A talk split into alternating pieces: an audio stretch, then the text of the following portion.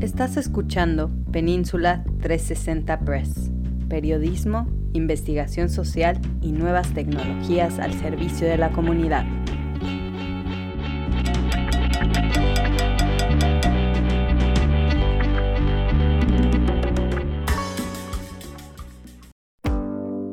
Muy buenos días donde quiera que te encuentres. Yo soy Hans Leguizamo de Península 360 Press y les traigo un pequeño resumen de la conferencia semanal de Ethnic Media Services. La conferencia correspondiente al 5 de mayo se tituló La inteligencia artificial, utopía o distopía. Héctor Palacios, investigador científico en ServiceNow Research, explicó que la inteligencia artificial es un programa de computación, el cual utiliza un tipo de lenguaje que viene de la matemática, y agregó, tenemos que pensar en los peligros y las posibilidades que ofrece.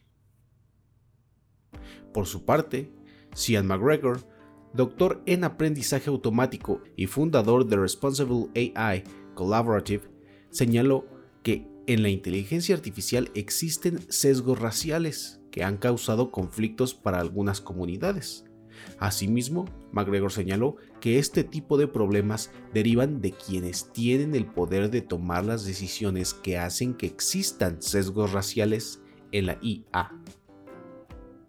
Ahora que estás enterado del excelente trabajo de Ethnic Media Services, te deseo un excelente día y hasta la próxima.